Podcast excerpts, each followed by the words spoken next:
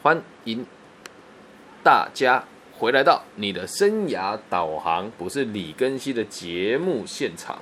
那今天我们要进行的啊，是这个自卑与超越的这个部分，已经来到第八十哇八十集了，对，所以也真的是速度很快了。那在开始之前呢，也要跟大家进行一个夜配的部分哦，来准备开始喽。你知道姚明在 NBA 最擅长的事情是什么吗？没错，就是盖火锅。正所谓美国有姚明盖火锅，啊，台湾有拉克萨煮火锅。拉克萨火锅啊，这个网络商品店面目前这个准备这个精品的汤底有招牌祖传拉萨汤、四川巴蜀麻辣汤、九州豚骨养生汤、严选日式原味汤，原价八十八元，现在经过。地表最潮流，生涯顾问之里跟谢推荐一包只要八十元哦，订购请洽下列网址。那如果有任何问题，可以电洽零九零九四二零二四六，它的店址在台中市北区五泉路一百七十二号，请在网络搜寻拉克萨火锅。本节目由拉克萨火锅独家赞助播出，同时我们还有小鱼干酱、辣子酱、辣椒酱，还有沙茶酱哦。有需要的朋友都可以跟我私讯。OK，好，这次回到节目现场。现场倒数五、四、三、二，欢迎大家回来到你的生涯导航，不是李根熙的节目现场。我们今天终于把这个自卑与超越的这个读书会进行到了第八十集喽。那今天我们的章节是这第十二章之三，要做的是婚前的准备啊。那这一集我觉得很值得大家很值得大家听的原因，是因为其实我们人生在这个世界上哦，我们的第一次的经验呢，多数也都来自于自己的。爸爸妈妈，网红为了吸引眼球，竟然用，都是为了自己的爸爸妈妈，好，然后也都是为了和其他人合作而存在的哦。所以今天这个节目的内容是要让大家知道，我们每一个人的第一次的这个爱情的经验，都是来自于我们的父母亲。因此这一期的节目叫做《爱情教科书》，我们的教科书其实就是我们的父母亲啦。那我们来看看阿德勒博士是怎么陈述这些事情的。好。开始喽！我们今天讨论里面小章节的这个标题叫做“生活风格、父母与婚姻态度”。成人生活里的每一个危机哦，都和我们小时候受到的早期训练有关。诶，这句话很有意思哦。什么叫早期训练？我再跟大家分享一下。我们所做的每一件事情，都会变成我们的经验，而我们的第一段经验，就是所谓的早期的训练。这样能够理解吗？有些孩子看到这个棍子就会怕，像我小时候只要看到那个三脚架，我们在晾衣服的三脚架，我就会怕，因为我爸会拿那个抽我。对，还有我只要看到这个成年男性用吼的方式，我就会感觉到紧张，因为我父亲只要这么做，我就会怕。刚刚有发生一件很有趣的事情，这是我生活上的琐事，跟大家分享这今天的这个课程，我觉得内容很重要，请大家不要再拿你过去小时候的经验。来告诉别人说你的生活为什么变得如此的不幸啊！我爸爸最近很喜欢钓鱼，他钓完鱼之后全身都那个鱼的味道很臭，那个整件衣服都是那个鱼腥味。然后呢，他就会在我们家有三楼三层楼嘛，他会在一楼把他的衣服洗好了。然后他洗好了之后，就用了又脏，他虽然说是泡过的肥皂水没错，但就是只有泡过肥皂水，味道也很重。那身为优秀又孝顺的孩子的我，就会从一楼帮他把这个脏衣服全部扛到二楼来。那我在我们家的楼下，爸爸有拿两个钢盆跟一个塑胶盆。那我不懂那两个钢盆放那边的功能是什么，他就会把塑胶盆放在两个钢盆上面，然后再把衣服丢进去，就导致我要把钢盆跟塑胶盆一起拿起来，因为它重量很重，我无法直接。从那个钢盆里面把那个塑胶盆分离出来，所以我就要一次拿三个钢，拿两个钢盆跟塑胶盆在里面衣服一起走上来嘛。然后我走上来之后，我爸爸就很很生气，吼我说：“做事情都不动脑袋，脑袋装大便嘛。”他就说：“你应该把那个塑胶盆拿出来。”可是问题是那东西很重，如果要的话，就要把那个脏衣服全部拿出来放到旁边去，然后再把塑胶盆拿出来，再把那些脏衣服丢到塑胶盆里面，然后再把塑胶盆拿起来拿到楼上来，我觉得非常麻烦，所以。他刚刚吼我的时候，因为毕竟接触个体心理学，如果是小时候在还没接触个体心理学以前，他只要一吼我，我真的什么事都不敢做，我会怕。然后现在我就好好跟他讲说，这个东西就是很麻烦。那他说你为什么不把它分开来？我说对你们来讲这最容易的事，可是我力气比较大，我全部扛上来之后，我再拿下来，我宁愿多走两步路，我也不要用我的手去碰这些很脏的衣服。好好跟他说，但你觉得他会听吗？当然不会，能够理解吧？可是你要记得哦。我们的每一个危机都是来自于小时候得到早期训练，因为你认为是危机的原因只有一个，你无法解决这个问题，你无法解决这个问题。那时候你无法解决，是你真的无法解决吗？不是，是你从小到大给你的观念，让你认为你无法解决这件事。所以这句话很玄妙了。成人生活里的每一个危险，都和我们小时候收到的早期训练有关。意思是这个样子的，能够理解吧？我们继续往下看哦。我们对于生命问题的所有的回应，总配合着我们的生活风格。哎呀，生活风格这个词哦，我们已经是介绍了好几次了嘛。那今天再跟大家分享一下，什么叫生活风格呢？我的重量跟我的力量。什么叫重量？我在这个世界上，我认为自己重不重要，能不能解决别人的问题？那什么叫力量？我有没有能力贡献给这个社会？我相不相信我自己？这个就叫重量跟力量，也就是所谓的生活风格。那一个人的这些认知都是来自于他的小时候。就像今天发生的一件事，我带我女儿去玩飞盘，然后有一个大她四个月的小男生跟她一起玩飞盘之后，一射过来射到我女儿的眼角下缘。那我是比较理性的爸爸妈爸爸嘛，我就说，哎，弟弟，那我女儿就哭了，当然哭爆了嘛，哭爆我就过去抱着她，我说你还 OK 吗？她说可以。我说哥哥不是故意的，你知道吗？她说我知道。今天这件事情，我跟她讲，哥哥不是故意的，他知道，代表他体谅了，他能够对社会产生情绪，接下来就是所谓的爱。我说。那他这样子让你痛痛，你有办法忍受吗？他说可以。我说那我们可以继续跟他玩吗？他说好。之后没多久，他就跟那个弟弟两个人蹲在那边数蘑菇，地上很多蘑菇嘛。就这件事情会让他在从今以后遇到挫折，他会愿意面对，然后承担风险，并且相信别人，挂号继续保护自己。最后当那个弟弟要在射飞盘的时候，我们家妹妹就会把手护在脸前面，不就解决问题了吗？那是不是来自于他解释这一件事情的经验呢？那他要怎么解释这件事？是端看于我这个爸爸怎么带他理解这件事情吗？今天如果我是非常糟糕的爸妈，我一定会在女儿面前呵斥这个小朋友，然后去指责他的妈妈怎么没有把孩子顾好。因为当时他妈妈却在旁边划手机。但我这么做的目的，我觉得对谁都没有帮助，理解吗？所以我们的生活风格也都会来自于你的爸爸妈妈给你的早期训练，而我们对于生命中所有问题的回应，都配合着我们的生活风格，能够理解吧？如果你现在是很自私的人，不要怀疑，一定都是你爸爸妈妈的责任。但是这样子讲好像要太过武断。我们把整整本书看完，否则大家都会误以为说，好像父母可以决定我们的一切，不是这么一回事。继续往下看，阿德勒博士说，我们准备婚姻哦，不是一气可成的。我们能够由一个小孩的行为、态度、思想和动作里，来看出他如何为未来的成人生活做准备。有趣吧？就这里面这几个词都下得很好。行为、态度、思想和动作，行为、态度、思想和动作，这件事情很有趣哦。嗯，我们讲现在的孩子，如果跟你说他有想要谈恋爱，大部分的爸爸妈妈都会相当的排斥嘛。那原因是因为我们对于这东西不够理解。那如果今天我们有读个体心理学，就会知道，孩子学习爱情的第一道这个门或者是窗，都是来自于爸爸妈妈。所以你在他很小的时候就可以知道这个人未来有没有可能成为一个良好的伴侣，行为就是他有没有办法为别人去思考嘛？那什么叫态度？对于事情有没有办法积极的去面对，然后有能力来解决自己的困扰？那什么叫思想？有没有那一种愿意为团体付出？有没有那一种照顾好自己就再去照顾好别人的思想？还有他的动作，一些很微小的动作可以看出一个人的特质哦。比如说，像我女儿在跟我说话的时候，她会直接搂住我的脖子，然后小声的跟我说：“对，这个动作很细腻嘛，代表他是一个需要空间的人，他喜欢跟你分享他的周遭的一些私密的事情。”但是有些小朋小朋友的动作就比较有就比较蛮横一些。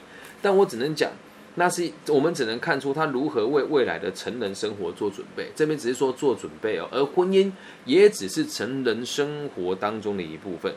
好，那阿德勒博士更表示哦。他说：“孩子们对爱的观念在十五岁跟十六岁前便已建立起来。”我看到这边的时候，我不禁想了一下，我的感情观在什么时候建立起来的？确实是在十四岁的时候建立的。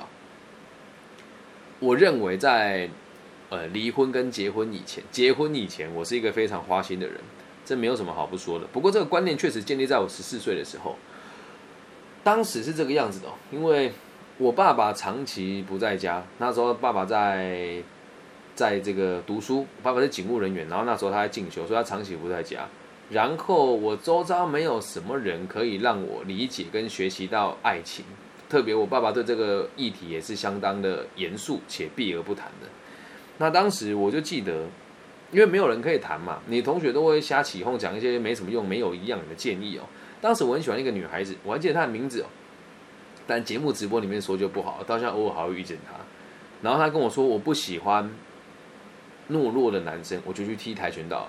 踢跆拳道之后，他跟我讲说，我不喜，我觉得就是跆拳道，我现在不喜欢的，我喜欢会打篮球的男生。然后我就参加我们学校的这个班级篮球赛，拿了冠军。后来他跟我讲说，我不喜欢长得丑的男生。我当时心碎了一地啊。然后那时候我大概十四岁吧。我就跟自己说，因为我很喜欢他，但他不喜欢我，但有其他的学妹喜欢我啊。然后我就跟自己讲，既然我的我喜欢他，他不喜欢我，其他人都喜欢我的话，那我就去喜欢那些其他喜欢我的人就好了。而在与此同时哦，当时我并没有能力去爱一个人，因为才初中嘛，你没有能力去了解这件事情。然后好不容易到高中的时候谈了一次恋爱，那时候十六岁了，我这个女朋友对我非常好。但有一天，我们为了一件事情吵架，好像是她买了一个玩偶给我，但我把这个玩偶落在公车上，一个十块钱还是十五块的玩偶而已嘛。然后回家之后，他就打哭着打电话跟我说：“我要跟你分手，你一点都不在意我的感觉。”我住在彰化市，他住在二林镇，从彰化市到二林镇还是二林乡啊，就是二林啊，骑摩托车要一个小时。我那时候就到我们家楼下再牵我的脚踏车，凌晨嘛，想要骑脚踏车去跟他道歉。然后我妈妈跟我姐姐从楼梯下来，听到我在牵脚踏车，问我怎么一回事。我说：“秀姨说她要跟我分手，我要去跟她说对不起。”然后我妈当时气炸，就呼了我一巴掌，我说：“你是脑袋坏掉了是不是？一个女生讲这么一句话，你就要你就要为了她这样从半夜这一骑两个小时脚踏车到二林去跟他说对不起？他有这么好吗？啊，还有啊，你啊，你不用读书是不是？你对未来没有任何理想跟抱负吗？”他这一打，其实我就觉得，嗯。好像有这么一点道理哦。然后当时我也还没有建构起这个花心的逻辑，但我的爸爸妈妈那时候跟我讲说，你应该要多比较，而不应该被女生这样子欺负。这个说法也长期也一直影响我到现在，好像我对女生好像就是一种欺负的感觉。然后后来我为了考好的大学，我很认真读书。那在很认真的读书的过程当中，就忽略陪伴他的时间。这个陪伴他的时间呢，我就跟他讲说，我要好好读书。所以最近我们可能没有办法很频繁的一起出去玩。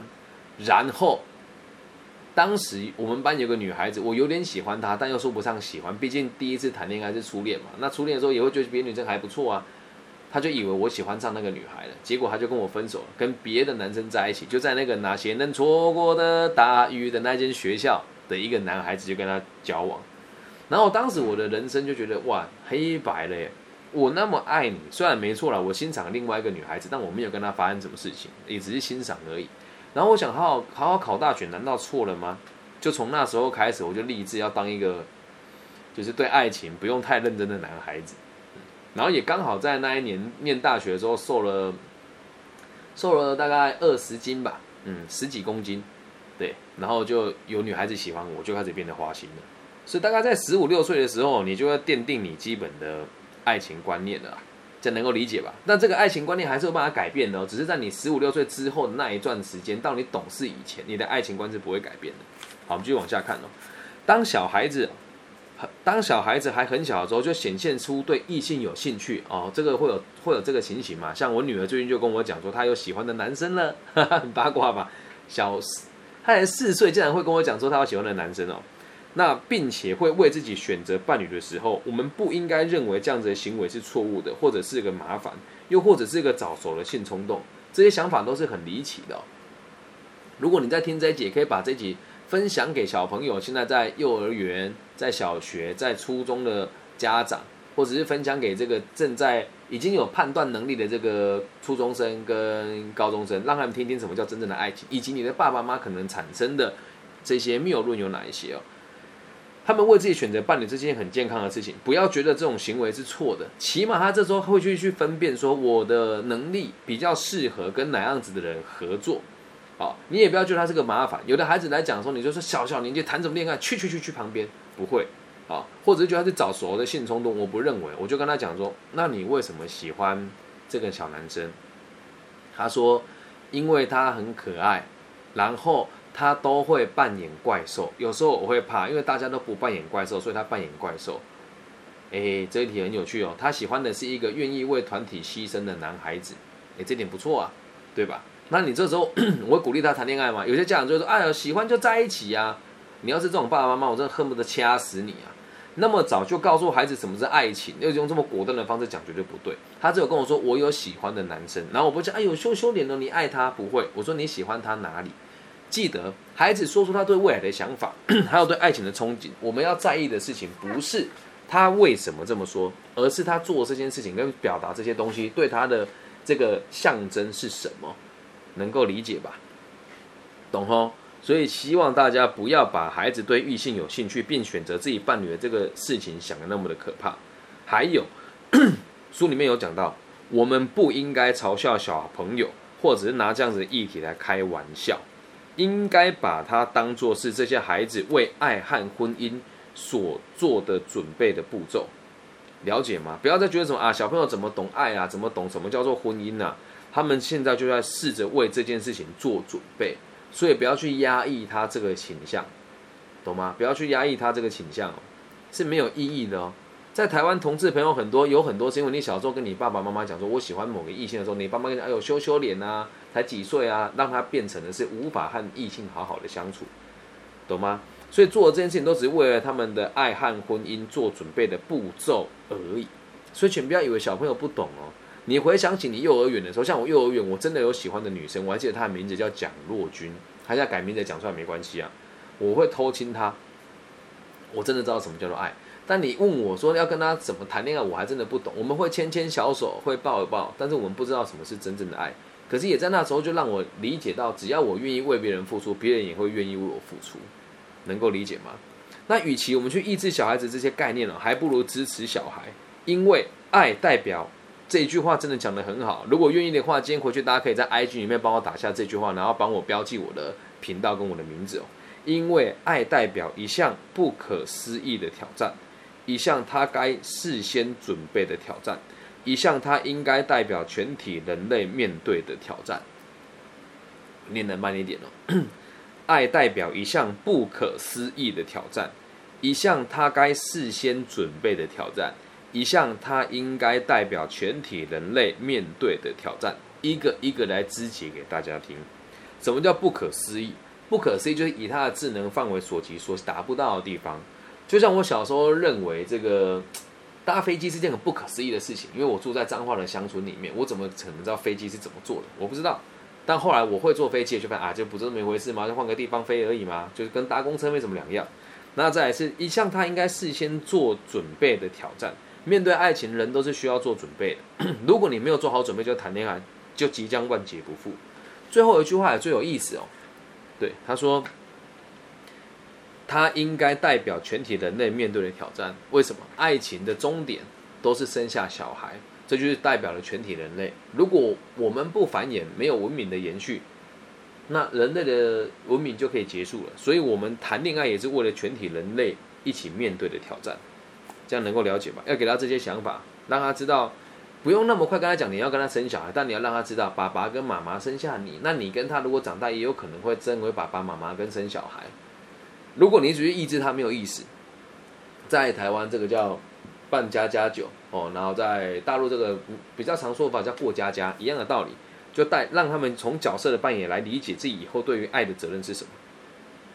如此一来，我们能够帮小孩子在心里建立一个理想，他们长大后能够在亲密关系里把伴侣当作朋友和同伴，这件事情很重要哦，能够把。爱情的对象当做朋友跟同伴，有的人都会把伴侣当成工具人，真的很该死啊！又或者是无条件的去奉献给你的对象，这都是不对的事情哦。真正爱你的人跟你爱的人应该要相互扶持，而不是某一个人去欺负另另外一个对象，能够理解吧？但是如果我们前面没有教孩子这些观念，他们就会认为很多台湾女生都是这样啊，我老公很会赚钱呐，我们老公赚好多钱啊，特别是那个什么科学园区那一群贵妇啊。啊，我们这个群主年收入没有男保安不能进来啊。这样子的女孩子，我就问你一件事啊：如果婚姻是为了找到长期的饭票，那你跟性工作者有什么差别？你跟他没有爱，还不是为了钱的对价关系？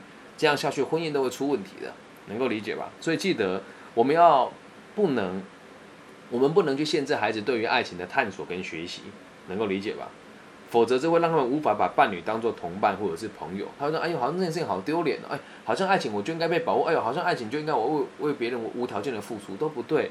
而且要在很小就带他们贯彻个体心理学，理解爱就是爱自己多一点，然后再在意别人比在意自己多，丰盈自己以后，丰盈自己以后再去饱满别人，这能够理解吧？好，那在我们观察中哦，明显发现哦，小孩子会自然而然的比较喜欢一夫一妻制。”尽管他们的父母的婚姻不见得是和谐快乐，你没有看那个孩子或者说爸爸妈妈分开他会开心的，没有，大部分都会希望还是爸爸妈妈可以一起好好的相处。我们得讲啊，这是天生的天性，大家都会希望自己只有一个爸爸一个妈妈，但是是可以沟通的。特别像现在台湾这个世道，结婚跟离婚比吃饭喝水还要容易，真的。两个人去了正办一半签个名，十五分钟结婚；两个人去正正办一半签个名，十五分钟离婚。那我还有孩子，你怎么办呢？理解吧。所以，如果孩子真的是喜欢你一夫一妻制的话，你也不需要为了孩子去牺牲一切。假设你的伴侣已经离开你了，你也有心仪的伴侣，你本来就应该去追求他。但你要知道，孩子的心里面都是比较向往一夫一妻制的，特别是他原生家庭的爸爸跟妈妈，能够理解吧？这是天生的，但是都是可以沟通的，理解吗？好，继续往下看哦。假设哦，父母的婚姻一直都是和谐的、快乐的啊。那他们就我们就能够做好更好的准备，什么的准备？让你的孩子好好面对爱情的准备。说了也悲哀了哦。我们在我这么多年的辅导跟咨询的经验里面，很少遇到有人可以跟我讲说，我的爸爸妈妈婚姻非常稳定，感情非常和谐。大部分都是啊，偶尔吵吵架，但一定会有那种婚姻是和谐跟快乐的嘛，肯定会有嘛。如果有的话，孩子就可以提早为爱做准备。但很不幸的是，大部分人都不是这样。就以我的家庭来讲，也不是这么一回事。我爸很强势，然后我妈很弱势，所以在他们的爱情世界里面，他们也是不对等的。这样能够理解吧？那小孩子，重点来了。我们今天讲的这个爱情教科书，我们每个人的爱情的参考书都是什么？爸爸妈妈。小孩对婚姻最早的印象来自父母的婚姻，所以重点来了。大部分生命失败的人，都是来自于破碎家庭和不快乐的家庭的小孩，这一点都不让人家意外。就以我父亲为例好了，我爸爸真的对我讲什么事都是用负面的，就是用谩骂。前几天我家人一直在跟我讲一件事，我妈妈也是，他们说李更新可以不要在饭桌上去炫耀你的工作吗？我不认为是炫耀啊，就是我觉得我很骄傲的事情是有这么多不同的自媒体平台想跟我签约啊。然后有这么多学生想要找我做这个咨询，然后有这么多不同的单位跟行号想要聘我来当顾问，我个人觉得很骄傲。但你很难，你也很少看到我在大家面前炫耀我的成就，比如说什么荣誉理事长啊，什么荣誉顾问啊，你们没看过我在我的社群媒体上炫耀过这些事情，你们也很少能够听到我讲我自己的商业价值有多高。但是回到家里面，这是我的家，我想要跟他们分享我的喜悦，而他们却告诉我说我在炫耀我自己。然后有时候在跟他讲某些事情该怎么做的时候，他们就会跟我讲：“你不要用那一套对付别人的角度来对付我们。我的角度不是对付，诶，认识我的人跟常听我的节目的人都知道，我做节目的目的是为了让社会更加的和谐，就这么简单。而他们解这么解释我说，其实一开始我都好气，我好难过。但后来想一想，这句话讲的一点都不假。大部分生命失败的人都来自于破碎的家庭和不快乐家庭。我的爸爸妈妈不能算是生命失败。”但他们却在很多地方都有很多奇怪的偏执。我妈妈做什么事情都很焦虑，只要她说不赢你，她就会焦虑给你看，歇斯底里，很有工具性的、目的性的去发泄她的情绪，让你屈服。而我的父亲只要不开心，他也不直接讲，他就开始骂，开始摔东西，对，然后就一直骂你三字经，也不告诉你原因，啊，很少会主动的赞美你。那你要想哦，那这么说来，他们的生命算成功吗？在这样的教育体制下，多数的孩子是无法接纳这些事情。但我必须得说，我的父母对我真的很好，只是他们给我的某些地方我是不能接受的。因此，现在我理解这个道理了之后，我不会拿他们给我的爱情观来衡量我的爱情，因为我已经足够成熟了。再来，我了解个体心理学，不会拿过去当借口，能够明白吧？那你说我怎么办同理我的爸爸妈妈？他们小时候比我还要更辛苦啊！我的妈妈是由后母养大的，而这个后母奶奶虽然对我很好，但小时候对我妈妈不是很好。我的外公更更有趣了，我的外公就几乎都没有什么责任感，拿钱回家，除此之外什么也都不做。家里非常有钱，祖产也被败得光光光。我的外公也败了一部分。那我爸爸的家庭就算更辛苦了，在彰化补盐，我们是陇西眼派，从陇西来的嘛，家里很穷，穷到爸爸没有钱买鞋子，赤脚去上学，老师以为他故意不穿鞋，所以从小被打到大。那爸爸很聪明，所以他考高中的时候有一科没有考到，还考到这个全彰化的第三志愿鹿港高中。那他从小到大真的是一顿温饱都没有，然后妈妈他的我的爸爸的爸爸妈妈非常宠这个老幺，所以我爸爸就那个最辛苦的，做到最辛苦，然后被爸妈嫌最没用的那个人，直到现在，我跟我的爸爸角色也是一样，我们还是会拿钱回去给爷爷花，甚至也知道他有一部分会给我这个小叔花，但我们都认为无所谓，反正自己过得很好。但你要想。我爸从小到大都没有接受过这种关爱，到现在拿钱回家，有想白一点也是希望爸爸妈妈可以认同他多一点点，但是也没有啊。所以他有这些悲屈的时候，还有他不跟他的兄弟姐妹往来，因为他们发生了一些事情。那兄弟姐妹因为那时候为了瓜分遗产都误会我爸爸。那我知道我爸爸很耿直，你说他过得这么孤单，然后又跟兄弟姐妹无法往来，那我为什么不能体谅他对我的情绪是无法健康的呢？能够理解吧？所以，我现在都跟自己讲，如果一个家庭里面有一个人可以是安定的、懂事的，你有在听这个节目的，你如果在你家里面你是属于这个比较相对于安定的人的话，你可以为这个家庭带来多大的效果？再来，我们的目的不是只有安定家庭，而是让这个家庭的新进的成员，就是未来的成员，能够对生命重新燃起希望，他的人生才会有更快乐的可能性。这样能够理解吧？好，我们继续往下看了。那。所以，大部分生命失败的人都是来自于破碎的家庭和不快乐的小孩，这个一点都不让人家意外。继续往下走哦，如果父母本身无法合作，那他们就不可能教导子女合作，有趣吧？如果父母本身无法合作，他们就不可能教导子女合作。这件事情也不能说谴责我的爸爸妈妈了。我的爸爸妈妈的合作方式一直都是我爸用吼的，用骂的，然后我妈妈就什么都顺从，所以导致我以前在找对象的时候，我会去找，我都会找学妹，为什么好操控？我说什么她都得听话。但后来我这个学妹交往四年半，突然觉醒了，发现哎呀，不能被李天一这样猜拳，就跟健身教练跑了，现在过幸福快乐的日子。所以我们的这个想法都来自于爸爸妈妈。好，那我这个女朋友跟我分手原因也是因为在她的家族当中，她的爸爸妈妈是做生意的，他们说家庭应该是两个人一起付出，而不是你一昧的为一个人去牺牲。嗯，所以她后来嫁给大她好几岁的男生，这个男生比我当时有钱的很多啦。但还好，现在成就比他差，所以我没有什么太大的压力。所以，如果你的爸爸妈妈本身是无法合作的，他们就不可能教导你如何去经营一段幸福的婚姻。那我们发现哦，了解个体是否在正确的家庭氛围之下长大，我们可以透过观察他对爸爸妈妈还有兄弟姐妹的态度，来判断他是否适合结婚。所以，如果一个男人对他的父母亲不孝顺，基本上以后他也会这样对待你。如果你的对象对他的兄弟姐妹是不闻不问的，而且是这一种会为了钱而翻脸的，基本上结了婚以后，他还会为了钱跟你翻脸，能够理解吗？他的原生家庭的给他的观念，就会影响到他未来跟你的新组的家庭的这个改变。所以记得哦，谈恋爱我倒觉得无所谓，但如果要结婚，你先搞清楚他跟兄弟姐妹还有爸爸妈妈的关系是如何。我们继续往下看。那他由那里获得爱与婚姻的观念，这是最重要的因素，懂吗？那这个那里也可以解释成哪里啊？他从什么地方理解爱，这才是最关键的。我们讲第一个爱情教科书，肯定都来自于爸爸妈妈。那我们已经了解一个个体的成长哦，不是取决于他的环境，这个很重要。前面提到说就是这件事情哦，过去不能决定未来，然后过去所存在的记忆也都不可靠。我们解释一下这句话。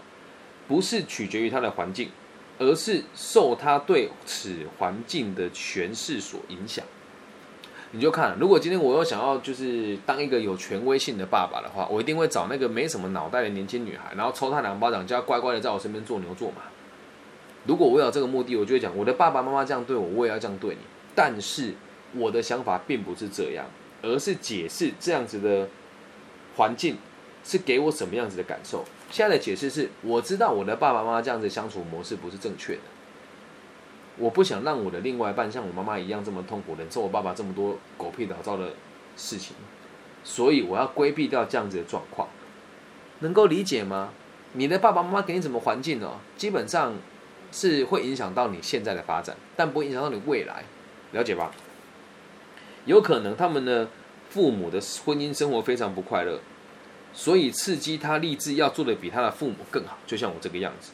他可能会勤勉的让自己对婚姻做好准备，因此我们永远不应该拿不幸福的家庭背景来评判一个人或否定一个人，理解吗？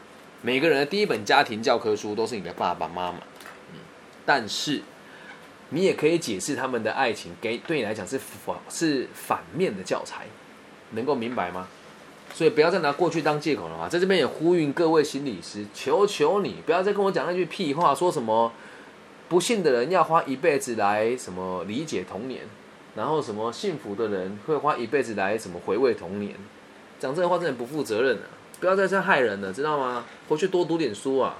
我最近很喜欢在各个不同的心理师的留言留言板下面留言说，根据个体心理学，blah blah blah blah blah。没人看得懂哎！你们领的牌是怎样？鸡腿换的，是不是？求求你们好好读书啊，不要误人子弟，真的。那我我为什么还要跟大家重申我要开这个频道？原因是因为我真的无法接受台湾的媒体这么的混乱，而每一集的节目基本上都没有经过审核。然后你去听其他人的节目，这请大家帮我做一件事情，拜托你们，你去听听看别的心理学节目，你听得下去吗？而我为什么要贯彻个体心理学？原因是因为我觉得这东西很好，大家都可以学。而现在我需要面临网军的初级，你就看我最近的排名都冲不大上来，我也没有花钱嘛。那很多人花钱会做行销，所以请大家不要再拿过去当借口了。去找心理师聊天，往往都是为你过去找理由，而不是为你未来找到你该规划的目标。我说大部分，当然也有很多很好的心理师。但在网络上，主流主流的学派都还是在解释过去决定现在，我过去怎么样导致我现在怎么样啊，我我觉得我走不出我心里面的阴暗面，那都是别人引导你的。那我也有能力引导你看到光明的未来，为自己架构你的人生。记住，不要拿不幸的家庭去否定跟评价人家。但多数确实从不幸家庭出生的孩子，成功的机会就比较低那么一点点。但如果今天你有接触过个体心理学，或者有跟我跟我。碰过面的话，就会知道这一切都不是问题，好吗？怕的是你往自己身上贴标签，了解吧？以上就是这一集全部的内容。记得爱情教科书永远都是来自于你的爸爸妈妈。我们讲的是第一本。那如果你现在想要换那本爱情教科书的话呢，不如跟着我的脚步来钻研个体心理学，你就会对爱情有完全不同的见解，好吗？如果你是大陆区的朋友，请你在网易云频道帮我留言、按赞、加分享。最近有越来越多大陆的这个朋友加我的微信，我的微信号是 B 五幺五二零零幺，只要你有发讯息给我，我都会一一回复的。